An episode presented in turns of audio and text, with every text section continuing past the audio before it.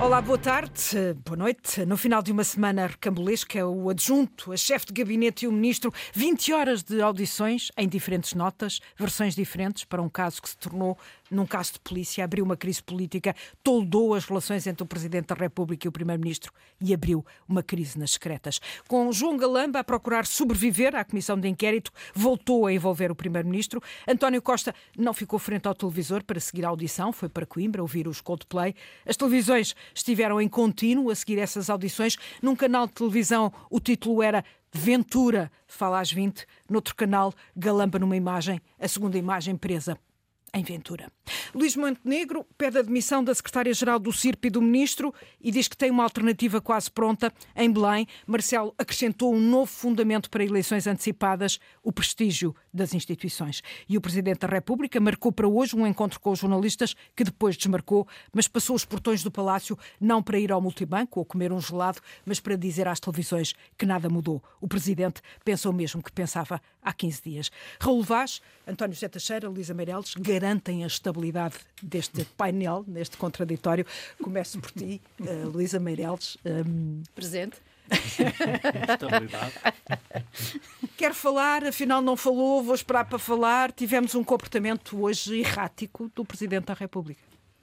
Uh, pois não sei. Uh, é verdade que gerou alguma grande expectativa e, e em alguns meios mesmo até algum pânico, uh, mas a verdade é que o anúncio súbito de que o Presidente da República Uh, estava disponível para falar aos jornalistas nos jardins uh, do Palácio de Belém às duas horas da tarde uh, e para o qual foram os seus serviços. Seria uma conversa informal? Exatamente. gerou, obviamente, ou de imediato, uma, um, uma escalada, digamos assim, de comentários e de, e de expectativa sobre o que é que ele vai dizer. Uh, eh, um, ehm, quem tinha lido o Expresso nessa manhã uh, sabia que ele já tinha dito, como tu disseste, que um, o prestígio das, das, instituições é agora mais importante do que tudo mais e que, portanto, a falta de alternativa política ao governo deixou de ser uma prioridade. Uh, e por isso provavelmente estaria disponível para falar aos jornalistas sobre estas declarações, ou pelo menos os, os jornalistas, isso garanto, estavam muito disponíveis para lhe fazer essa pergunta. Uh, finalmente, presumo eu. A montanha que... pariu um rato por hoje. E provavelmente devido a isso mesmo, a que ao, ao, ao clima de, digamos que, de alarme, expectativa que se, que, que, se gerou, com as televisões a dizerem que era convocada a conferência, uma conferência de imprensa e tal, e, e depois retirou e até achei muita graça ao Sr. Presidente dizer, quando perguntado, que as únicas ideias que passam em Belém são as ideias que passam pela minha cabeça. E pronto. A tua leitura, António? Dificilmente podia deixar de ser assim. Obviamente só podemos atribuir ao Presidente aquilo que ele uh, diz de forma uh, assumida, uh, SIC, presencialmente. Mas às vezes diz, diz as coisas de uma forma formas, mais formal, outras vezes menos, dizer, menos mas formal. nem por isso podemos Sim. responsabilizar um presidente, um ministro, um primeiro-ministro por aquilo que fontes próximas, o palácio, a presidência podem dizer, mesmo quando uh, sabemos ou podemos desconfiar quem é que pode ter falado mas eh, para sermos rigorosos. Ele diz que é a única fonte. É, obviamente, ele não tem um porta-voz, ele fala por si próprio. E já agora também convém fazer justiça ao Presidente. Ele não costuma. Uh, não costuma uh, fazer silêncio, não costuma uh, deixar de dizer o que pensa sobre as coisas. Nós sabemos o que pensa sobre Mas o que, é, o, que é que, o, que é que, o que é que terá levado o Presidente a travar? É, é, vamos à minha leitura. Eu acho que temos dois registros do Presidente, que ele, aliás, prometeu há 15 dias. Uh, e a certa altura até chamou a atenção dos jornalistas, atenção uh, que eu não, não vou falar da mesma maneira, farei silêncio, silêncio algumas vezes. E eu acho que essa diferença, quando o Presidente antes se disponibilizava e fazia constar que estava disponível para falar aos jornalistas, como hoje, como hoje, uh, não é a mesma coisa que antes estávamos todos habituados, ninguém se atrevia a dizer o Presidente chamou os jornalistas. Ele fala com os jornalistas antes, depois, durante, o que ele fala com os jornalistas. De repente não foi exatamente assim. Às vezes vem comer um gelado, às vezes uh, dá um passeio à frente do Palácio de Belém e aproveita as suas oportunidades quando ele decide que quer passar uma mensagem.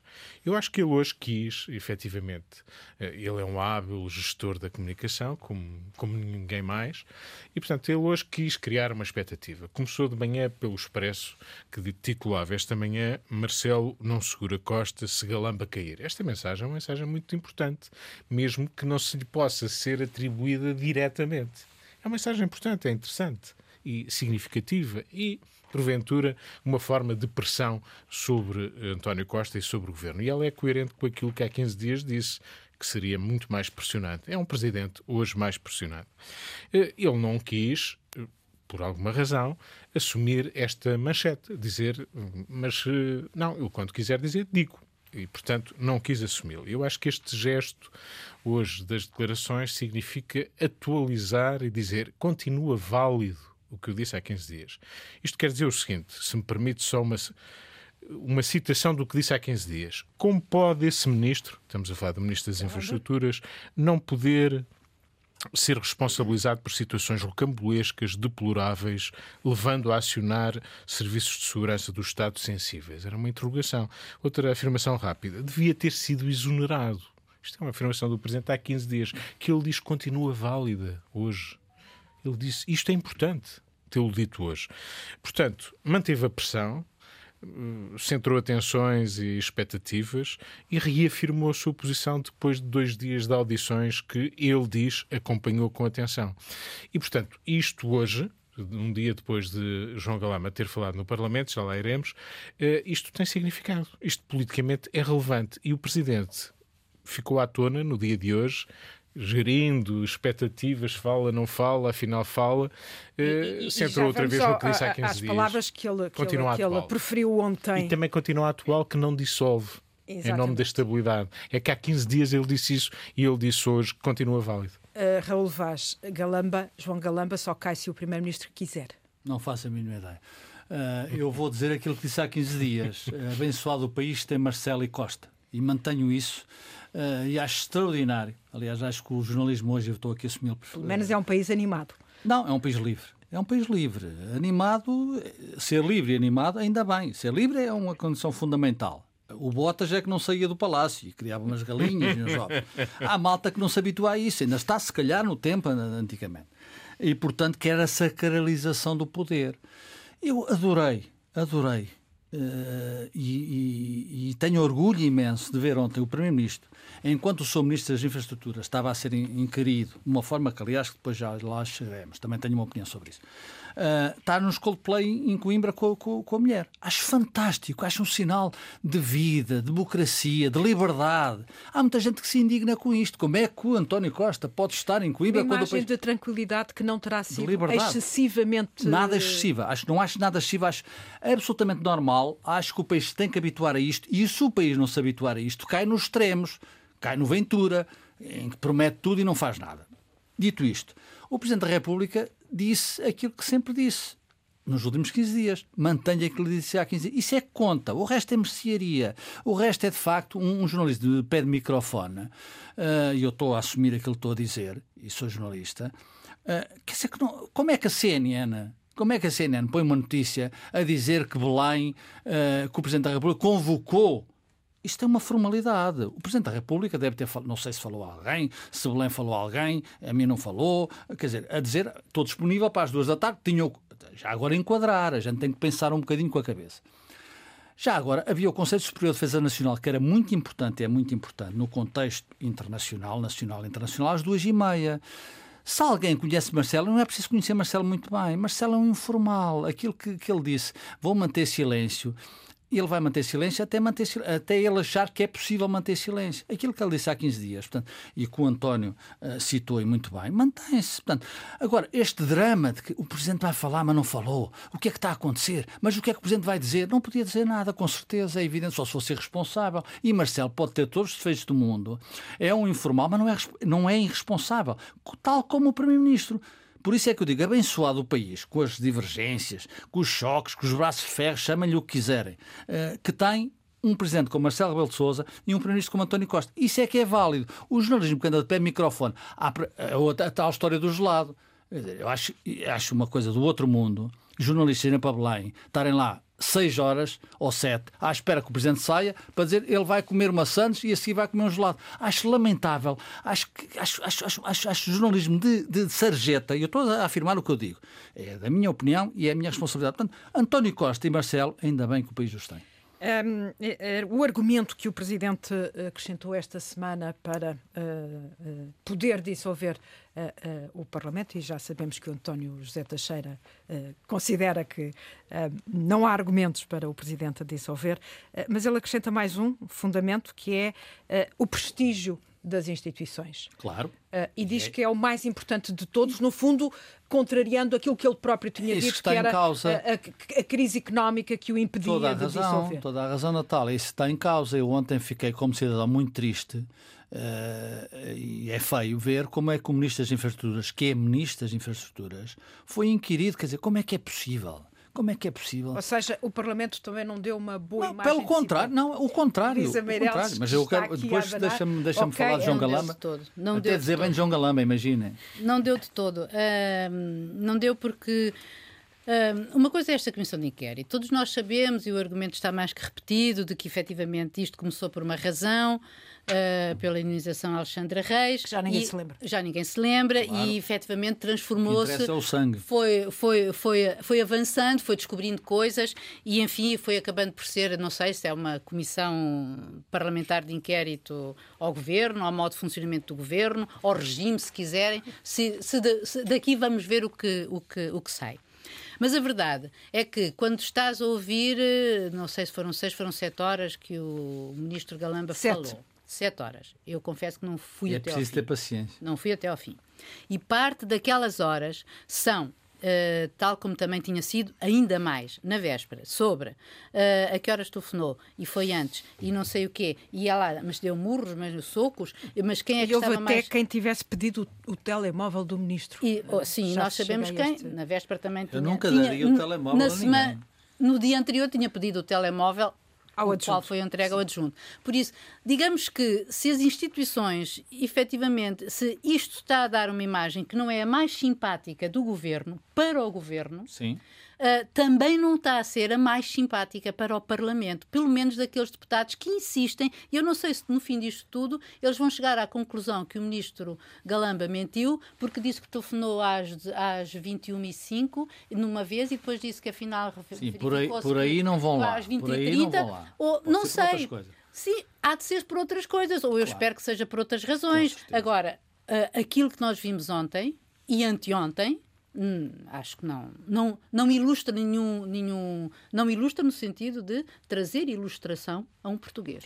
António José Teixeira, foi quase no fim dessa, dessa audição de sete horas que uh, João Galamba uh, resolve voltar a, a envolver o Primeiro-Ministro, dizendo que afinal tinha informado António Costa uh, que tinha sido que tinha chamado o CIS ou que o CIS tinha sido chamado. Quer dizer, essa, no questão, fundo, acaba essa, por... essa questão já, já é um pressuposto, porque a partir do momento em que o Primeiro-Ministro mantém e aceita as explicações do Ministro das Infraestruturas, está de algum modo acorrentado a ele e ao seu destino. Eh, e essa foi uma escolha. Eu, aquilo que assistimos, acho que foi degradante, degradante por, por aquilo a que se refere e degradante pela forma uh, como está a ser feita esta inquirição. Eh, às vezes parece um inquérito policial e acho que se confunde ali um pouco, eh, às vezes, a, a polícia com, com, com, a política, eh, mesmo com, com, com as competências também, e mesmo com as competências jurisdicionais que estão envolvidas numa comissão de inquérito. Mas o pior de tudo é, a mim não me ocorre outra imagem senão a de pensar que o poder a nu muitas vezes é feio, ou é muito feio. E, e quando nós estamos a colocar já tudo a nu, a que horas foi à casa de banho, mas estava na sala, estava no gabinete, mas é nesse minuto, foi no minuto anterior.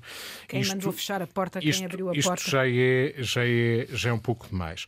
Agora, isto podia ter sido apenas, atenção que o Ministério Público está a fazer ou estará a fazer as suas investigações. Portanto, estamos em paralelo com alguma coisa que, do que aconteceu no Ministério das Infraestruturas, uh, até outros percursos de computadores estará no, na órbita do Ministério Público, mas este podia ter sido apenas um caso de polícia uh, se o governo não se tivesse precipitado e não Sim. tivesse e não tivesse querido uh, aproveitar a circunstância para uma afirmação de poder do Primeiro-Ministro perante o Presidente da República.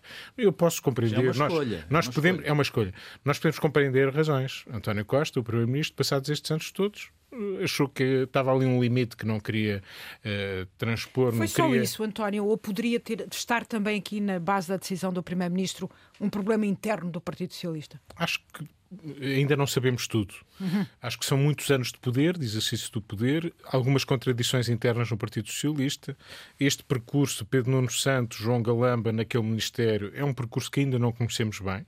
E, uhum. e, vamos ver o que é que saberemos no futuro. E, Pedro Nuno Santos ainda não foi ouvido, mas foi falado e foi insinuado algumas vezes em relação a alguns aspectos, também eles feios, de desorganização, eh, eh, de, de, de pouca seriedade de processos e tudo isso não é, não é bonito.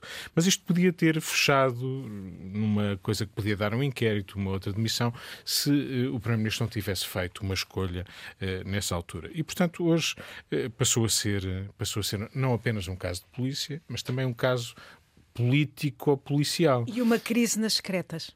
E também, eh, enfim, a crise nas secretas, eu acho que Luís Montenegro, não sei se falaremos disso, acho que teve, teve, teve o discernimento, como líder do principal partido da oposição, de fazer uma leitura que é uma leitura aceitável da situação e uma leitura que poderá até ajudar a ultrapassar a descredibilização que também estes Ou episódios... aumentar a crise. É porque o, Não, Luís Montenegro eu, eu, eu vai Luís anunciar ao país hoje que teve uma conversa ontem com o Primeiro-Ministro. Não sabemos de, quem, de onde é que partiu a iniciativa. Certo, mas é fez uma proposta que pode ajudar a resolver pelo menos uma parte António do problema Costa de... recusa, que é a demissão da Secretária-Geral do, do, do Natália, eu acho que temos aqui o seguinte problema. Uma comissão de inquérito parlamentar ao Serviço de Informações é uma coisa impensável. Claro é destruir, é, é refundar o serviço de informações. For, pôs, não é? Sim, sob o regime da confidencialidade e sigilo, confidencialidade? não pode ser. É uma tragédia. Isto Portanto, é isso não pode acontecer.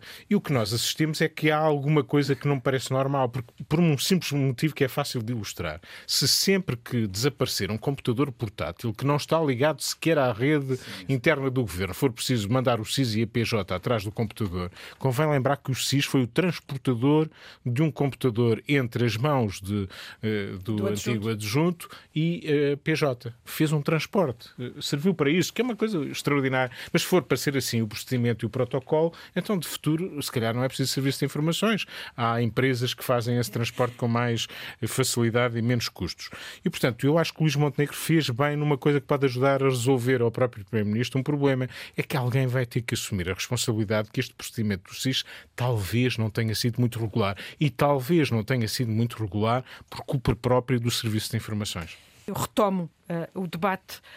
Raul Vaz, uh, com Luís Montenegro a, a, a, a, anunciar ao país que tinha feito esta proposta ao Primeiro-Ministro, que não foi aceito por António Costa, a demissão da Secretária-Geral do CIRP, isto significa de alguma forma esta divergência, um romper um, do chamado acordo de regime que há entre não. o PS e o PSD não. sobre as secretas? Luís Montenegro sabe, penso eu, que, obviamente, o Primeiro-Ministro não podia aceitar essa, esse desafio. O Primeiro-Ministro já disse, eu percebo Luís Montenegro, ele é da oposição e tem que fazer oposição, isso é evidente, se as ferramentas estão à mão e que são consistentes devem ser usadas. É evidente o Primeiro-Ministro não podia aceitar, porque isso, isso é arrepio completamente daquilo que o António disse, que foi uma escolha do Primeiro-Ministro. E o Primeiro-Ministro disse também, já agora, que no fim da Comissão Parlamentar de Inquérito iria uh, fazer o seu balanço como eu acho que vai fazer muita gente, incluindo os deputados, nós próprios. É claro que não temos poder de decisão sobre nada, eh, embora tenhamos opinião, e se a opinião também forma, também forma opinião pública. Portanto, isto não, não, não, há, não há rompimento nenhum. Quer dizer, isto é um jogo de político saudável, é assim que se faz política e cada um usa as ferramentas que tem de uma forma legítima, transparente e pública. Deixa-me dizer que é evidente que aqui, é evidente que aqui está em causa o prestígio das instituições. De facto, há uma degradação progressiva das instituições. Uh, com este governo de maioria absoluta, que, que, obviamente é um governo que tem, tem que se dizer que tem sete anos, tem oito anos, está desgastado, uh, não sei se está requentado, e que obviamente aqui, isto contado às criancinhas, esta degradação das instituições é uma uma história muito simples. Uh, a Eugénia zangou-se com o Federico. E depois zangaram-se no recreio, uh, onde, onde, estavam juntos há 4, 5 anos, 7 anos, portanto conheciam-se. Trabalhavam, aliás, na mesma turma, eram colegas de carteira. E depois o professor disse: atenção, isto não pode ser. Portanto, alguém tem que pagar as favas, neste caso pagou o Federico. Eu não sei se com razão ou sem razão, não é isso que eu estou a dizer. Portanto, isto é lamentável. O que aconteceu no Ministério das Infraestruturas é absolutamente lamentável. A precipitação do ministro, que chega de uma viagem de 6 horas a Singapura, pega no telefone e diz: Estás na rua, Federico, porque não sei o quê, eh, foste de madrugada, foste, andas de madrugada a ir buscar umas fotocópias. Tudo isto é uma tristeza franciscana com todo o respeito pelos franciscanos. E, portanto, o que está em caso é de facto é isso. E eu acho que o Primeiro-Ministro tem perfeita noção disso. Aliás, o que é lamentável aqui e me incomoda, é, voltando ao que aconteceu ontem e anteontem, mas ontem precisamente, uh, com a inquirição ao Ministro das Infraestruturas, João Galamba, dizer, que não se faz. Dizer, se o país está, está suspenso, se o Presidente da República, que obviamente tem razão em dizer que há uma degradação das instituições e o prestígio das instituições e que não se pode ser poder sem ter a responsabilidade do poder. Eu estou perfeitamente de acordo.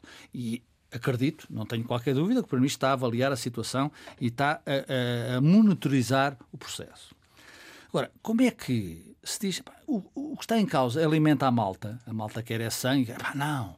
Ele telefonou às 10h58. Não, mas depois ele chegou, saiu de casa às 9h57. Isto é lamentável. E aí é que é o problema. Porque se nós todos bem conhecemos João Galamba, e bem, cada um tem o seu estilo e é respeitabilíssimo qualquer estilo de qualquer pessoa, sendo criticável ou não, o João Galamba, se tivesse, não estivesse fragilizado, tinha mandado aquilo, bom dar banho ao cão.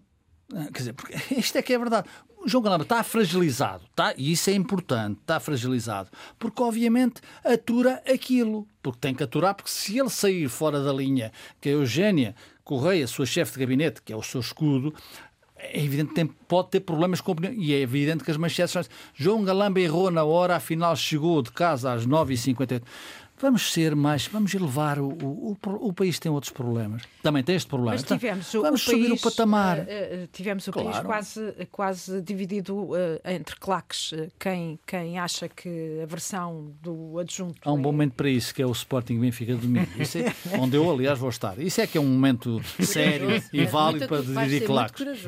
Uh, Luísa, uh, tivemos exatamente essa, essas claques, ou seja, quem, quem não questiona a versão do adjunto, uh, quem põe em causa tudo o que o ministro disse. Uh, ou seja, houve aqui.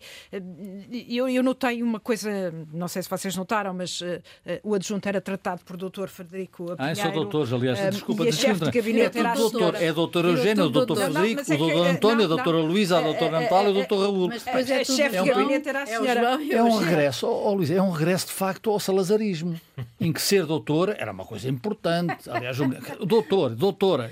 Mas é uma linguagem muito funcional. Engenheiro, arquiteto. Uh, mas uh, estava eu a dizer que havia, teve, notei pelo menos diferenças de tratamento entre uh, quem, quem não se questionou sobre a versão do, do adjunto e quem pôs em causa a versão da, da, da, da chefe de gabinete, a doutora Eugénia, um, Eugénia Cabasso. É licenciada em que isso é que a gente não sabe. Direito. direito. Ah, direito, direito. pronto, fiquei a saber. Não sabia, não sabia. Em direito. Uma jurista brilhante. Sim, sim, sim. Deve ser. Destas 20 horas, é o que é que sobra para além desta crise no SIS? Destas 20 horas de três audições ao adjunto, à chefe de gabinete e ao ministro? Sobram, primeiro, duas versões contraditórias, uhum. alguns... Contraditórias ou diferentes? Algumas eh, diferentes e contraditórias, uhum. e em algumas são mesmo idênticas, só que palavras diferentes, não é? Porque há ali uh, duas peças, uh, nomeadamente na, na, na, na, audição, nas audições anteriores de Frederico Pinheiro e Eugénia Correia, uh, são, são duas peças jurídicas, não é? Uma delas escrita, que foi lida pelo Francisco Pinheiro, de onde ele nunca se afastou e onde até achei alguma graça, uh, porque é a maneira que os juristas encontram para dizer, uh, para confessar um crime, digamos assim, que é. É a legítima quando... defesa. Exatamente, quando a, a Eugénia, a doutora Eugénia, a chefe de gabinete, diz que levou um murro do Frederico Pinheiro e o Frederico Pinheiro tinha dito que não agredi ninguém, apenas me libertei em legítima defesa de quatro pessoas que me queriam tirar a mochila.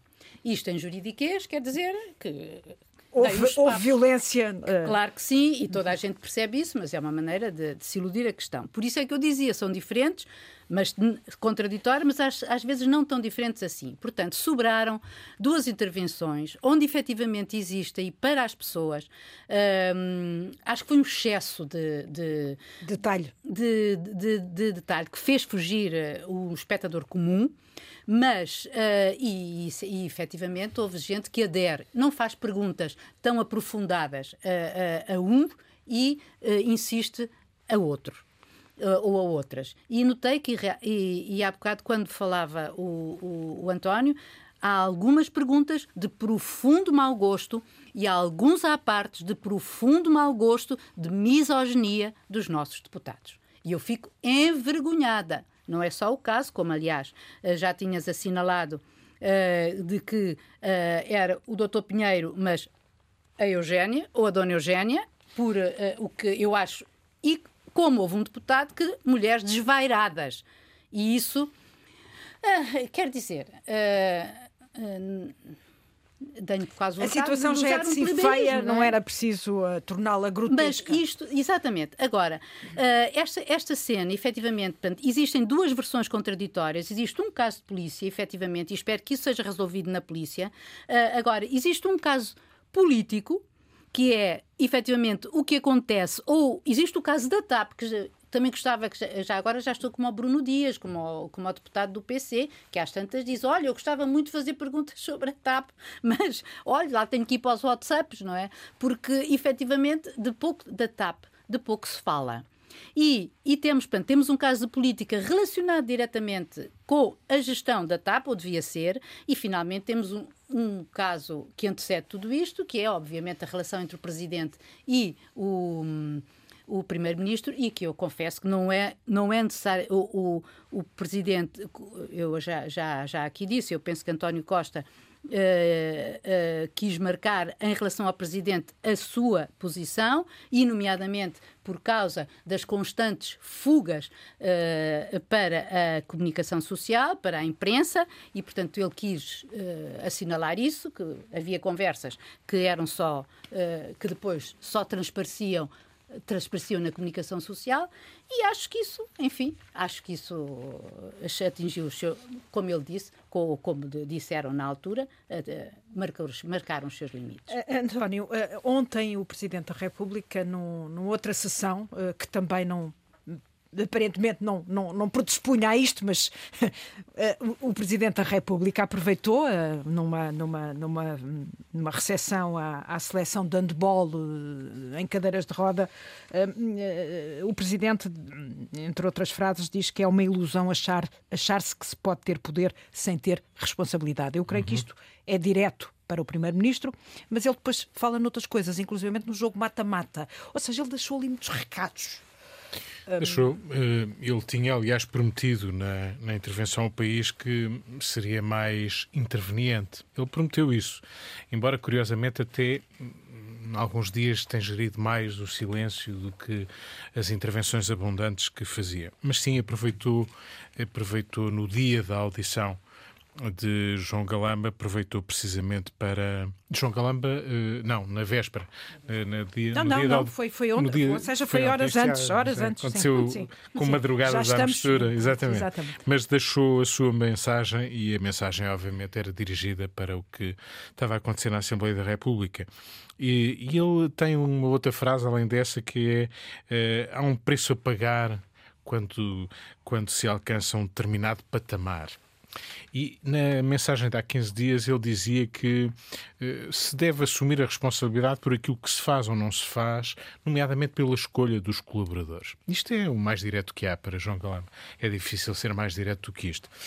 Hum, e, portanto, o Presidente continua, e disse-o hoje outra vez, a acompanhar os acontecimentos. Hum, eu não espero. Mas não pode uh, pedir a demissão de João Galamba, porque também já o fez saber, João Galamba caindo, cai o Primeiro-Ministro. Pois, eu acho que, enfim, o tempo também é bom conselheiro e vamos ver, para já hoje soubemos que a Comissão de Inquérito tem muita gente para ouvir, vai até ao final de julho, 22, 22 de julho, portanto, há muito tempo ainda pela frente para inquirir este e o outro mundo, quer dizer, o comandante da polícia, o funcionário, já estou a imaginar o técnico de informática, o, o segurança do edifício. É possível, eh, eh, digamos, fazer uma coleção enorme de gente para ouvir e inquirir sobre os horários, eh, que é um tema muito interessante que os deputados gostam muito.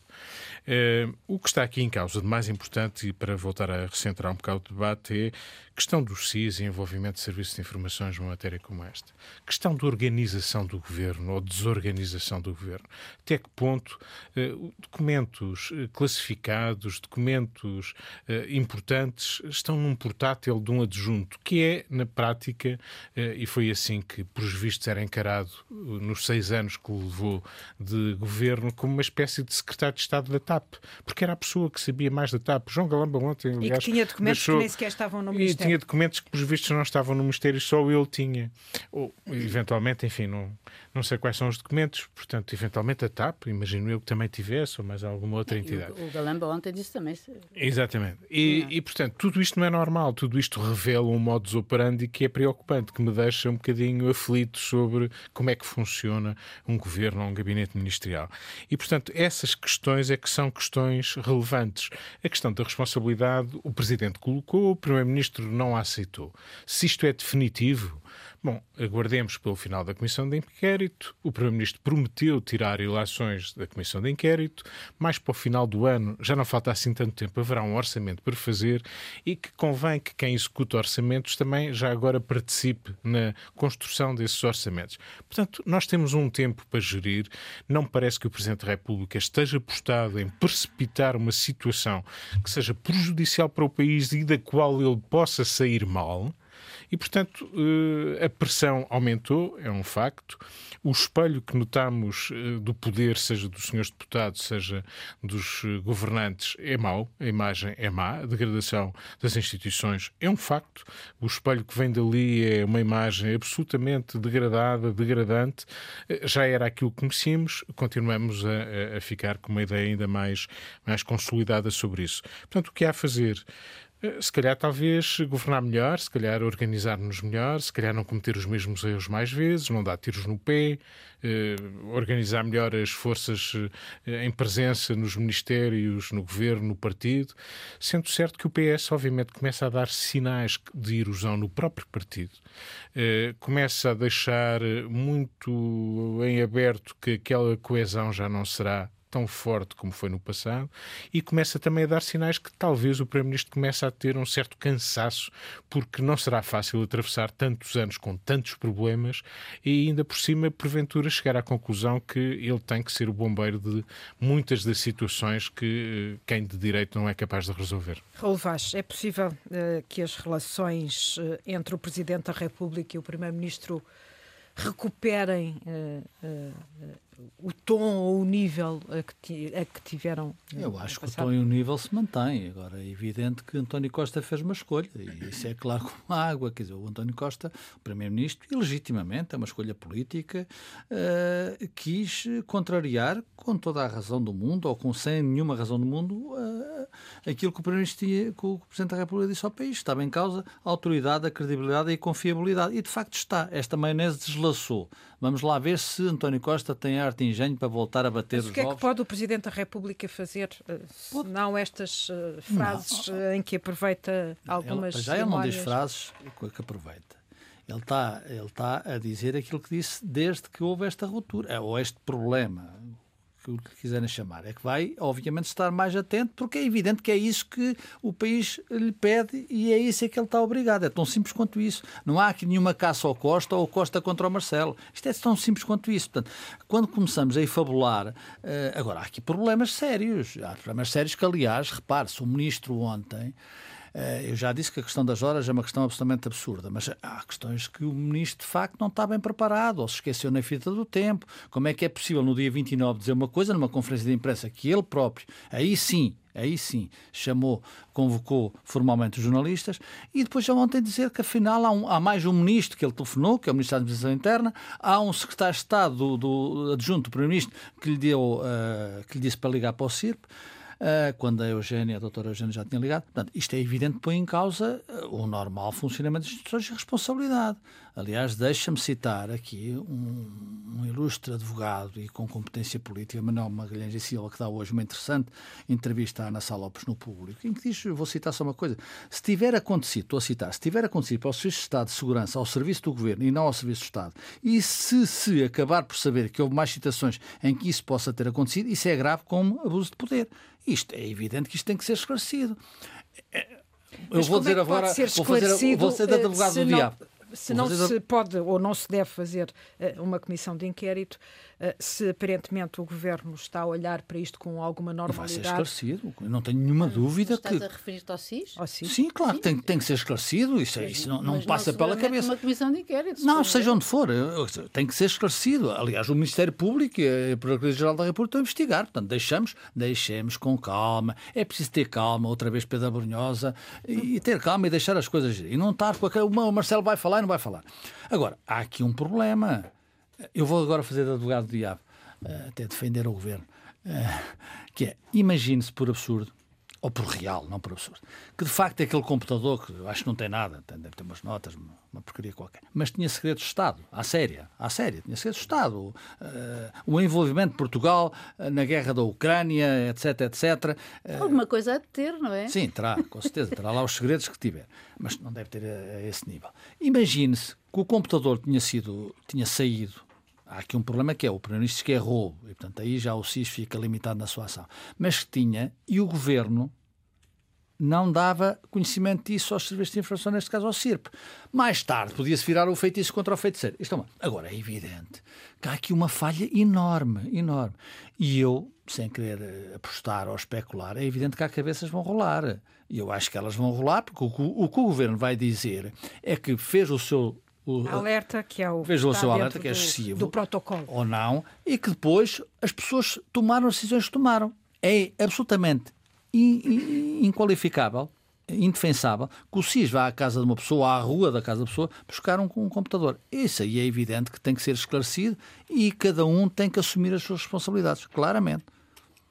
Estamos mesmo, mesmo, mesmo já a entrar na reta final. Uh, Luísa Meireles, o que é que fica por dizer uh, nesta semana? Olha, uh, vocês sabem que eu tenho uma costela de advogada, aliás, uh, fui Também advogada durante 10 anos, também sou doutora. Doutora Luísa Meirelles.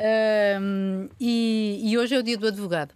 E fiquei muito tocada por este exemplo de duas advogadas, um, Paula Penha Gonçalves e Maria uh, Clotilde Almeida, que foram uh, agraciadas pela PAR Pública, que é uma associação de direito e cidadania, por, pela defesa, ainda por cima pro bono, do caso de uma mulher que, onde se lembrar, Liliana Melo, uma mulher de 34 anos que tinha 10 filhos e que uhum. do, pré, do pé para a mão uh, foram-lhe tirar sete para sempre, assim lhe disseram. E a condição para poder ficar, não por ser por falta de amor, digamos assim, ou, ou por uh, violentar as crianças, uh, mas porque, enfim, porque era pobre e desorganizada e com 10 filhos ela não conseguia arranjar um emprego decente, uh, nem possível para tratar das crianças. isto chegou até ao Tribunal, foi Supremo Tribunal de Justiça Constitucional, chegou ao Tribunal Europeu dos Direitos Humanos, onde Portugal foi condenado. E estas duas advogadas vieram agora a ser agraciadas, e ainda bem, e uh, aliás a Liliana Melo recuperou os seus filhos, hoje têm um trabalho e, e suponho que poderão, que vi, viverão bem melhor que antes. Portanto, também há género humano que, que merece uh, estas, estas, esta, esta, estas, estas, estas homenagens. E há finais felizes. E há finais felizes. António José Teixeira. Volto a falar de lucro. Já tinha uma vez aqui falado das empresas de distribuição. Hoje falo dos bancos. Eu acho que as empresas devem ter lucros e os lucros são bem-vindos. Este e, é o mercado. e acredito na economia de mercado. Exatamente. Eh, os cinco maiores bancos portugueses tiveram no primeiro trimestre eh, cerca de 900 milhões de euros de, de lucros. Eh, portanto, um pouco acima de 900 milhões. Eh, isto significa um aumento de 50% comparativamente com o igual trimestre do ano passado. Bom, até aqui muito bem. Eh, Podia-se dizer que isto resulta de que o país está pujante na sua economia, mas isto resulta sobretudo eh, do facto de os bancos cobrarem eh, pelos empréstimos que concedem bastante mais do que eh, oferecem a quem eh, lhes entrega os depósitos. E, eh, quando comparado com outros países da União Europeia, nós estamos exatamente abaixo da remuneração, eh, eh, bastante abaixo da remuneração média dos depósitos. O que isto significa é que os bancos, obviamente, se estão a aproveitar do dinheiro que têm entre mãos e por isso é que ele também está a fugir para outro tipo de instrumentos eh, de crédito. O Presidente da da República Folha? Para exatamente Dívida O- pública dívida, títulos de dívida pública também. O Presidente da República já agora para voltar fez um apelo eh, aos bancos para tomarem medidas, Todos o sobretudo fizeram para ajudarem no ao crédito. Todos fizeram ouvidos no mercador. Não é, não Ah, é o bonito. presidente do BCP disse que ia estudar o assunto. E estar o assunto. Pronto, então ficamos já não é descansados. mau. Meio de Ficamos descansados. Já não é mau, já não é mau. Raul Vaz. Primeiro um alerta, eh, no meio disto tudo, eh, dizer às pessoas, já agora uma notícia, também de vez em quando é preciso dar notícias verdadeiras, é que hoje foi aprovado no Parlamento o pacote da habitação. Imagine-se o que o pacote de habitação deu a nós, aliás, deu-nos aqui É pano para mangas. Eh, Ia tomar as casas, dizer as casas, aliás, estive contra certas coisas do pacote de habitação, eh, reafirmo isso. Mas hoje em dia o pacote de habitação é aprovado e ninguém liga um caracol. Acho mal, porque é evidente que a habitação é um dos enormes problemas, falando muito a sério, é talvez um dos maiores problemas, é certamente, na minha opinião, um dos maiores problemas da sociedade portuguesa. Eh, os jovens não têm dinheiro para pagar uma renda. Eh, a classe média está, obviamente, a fugir dos centros urbanos. Também não, tem, não é, nem tudo é mau. Eh, é mais descansativo. Portanto, isto é um problema sério. Foi aprovado e ninguém ligou um caracol. Pronto, ok, é Portugal. E um lamento, a seguir um lamento, que é nós continuamos, de uma forma voluntária ou involuntária, a alimentar o glutão. Já agora, para quem não. O glutão é o troglodita do André Ventura. Eh, e a notícia também é que dizer, o, o Ministro da Saúde, Manuel Pizarro, enquanto era deputado, a Cunha, atenção, eu não tenho nada contra. A Cunha é uma, é uma ferramenta que existe na sociedade portuguesa e existe noutros, Noutros sítios, países, noutros países. lado. Portanto, Isso aí, não vamos também aqui E dramatizar. esta parece que valeu pouco, não, não produziu Ah, efeitos. esse- além de valer pouco, mas não pode ser feita. Quando se é eurodeputado, quer dizer, nós podemos meter umas cunhas uns aos outros, ninguém sabe, não tem importância. Agora, o eurodeputado, que hoje é Ministro da Saúde, pediu, ele diz só pedir tratamento normal, mas o tratamento normal, quando é pedido por uma pessoa que tem estas responsabilidades, pode ser anormal. A outra parte pode dizer, epá, isto não é, vamos tratar deste assunto. Para um funcionário de uma Câmara passar para outro onde tinha residência. Ah, isto é no, no- no enquadramento do Gaia Gate, que é lamentável, onde um vice-presidente é comprado com 100 mil euros. Desses 100 mil euros, isto é o que, enfim, o que está em cima da mesa. Desses 100 mil euros, acho que 400 euros, entretanto, pararam num shopping para comprar um computador para alguém e um relógio de 3.400 euros. Isto também é Portugal no seu pior e é este Portugal que nós temos que mudar. Raul Vaz, Luísa Meireles, António José Teixeira. Voltamos para a semana.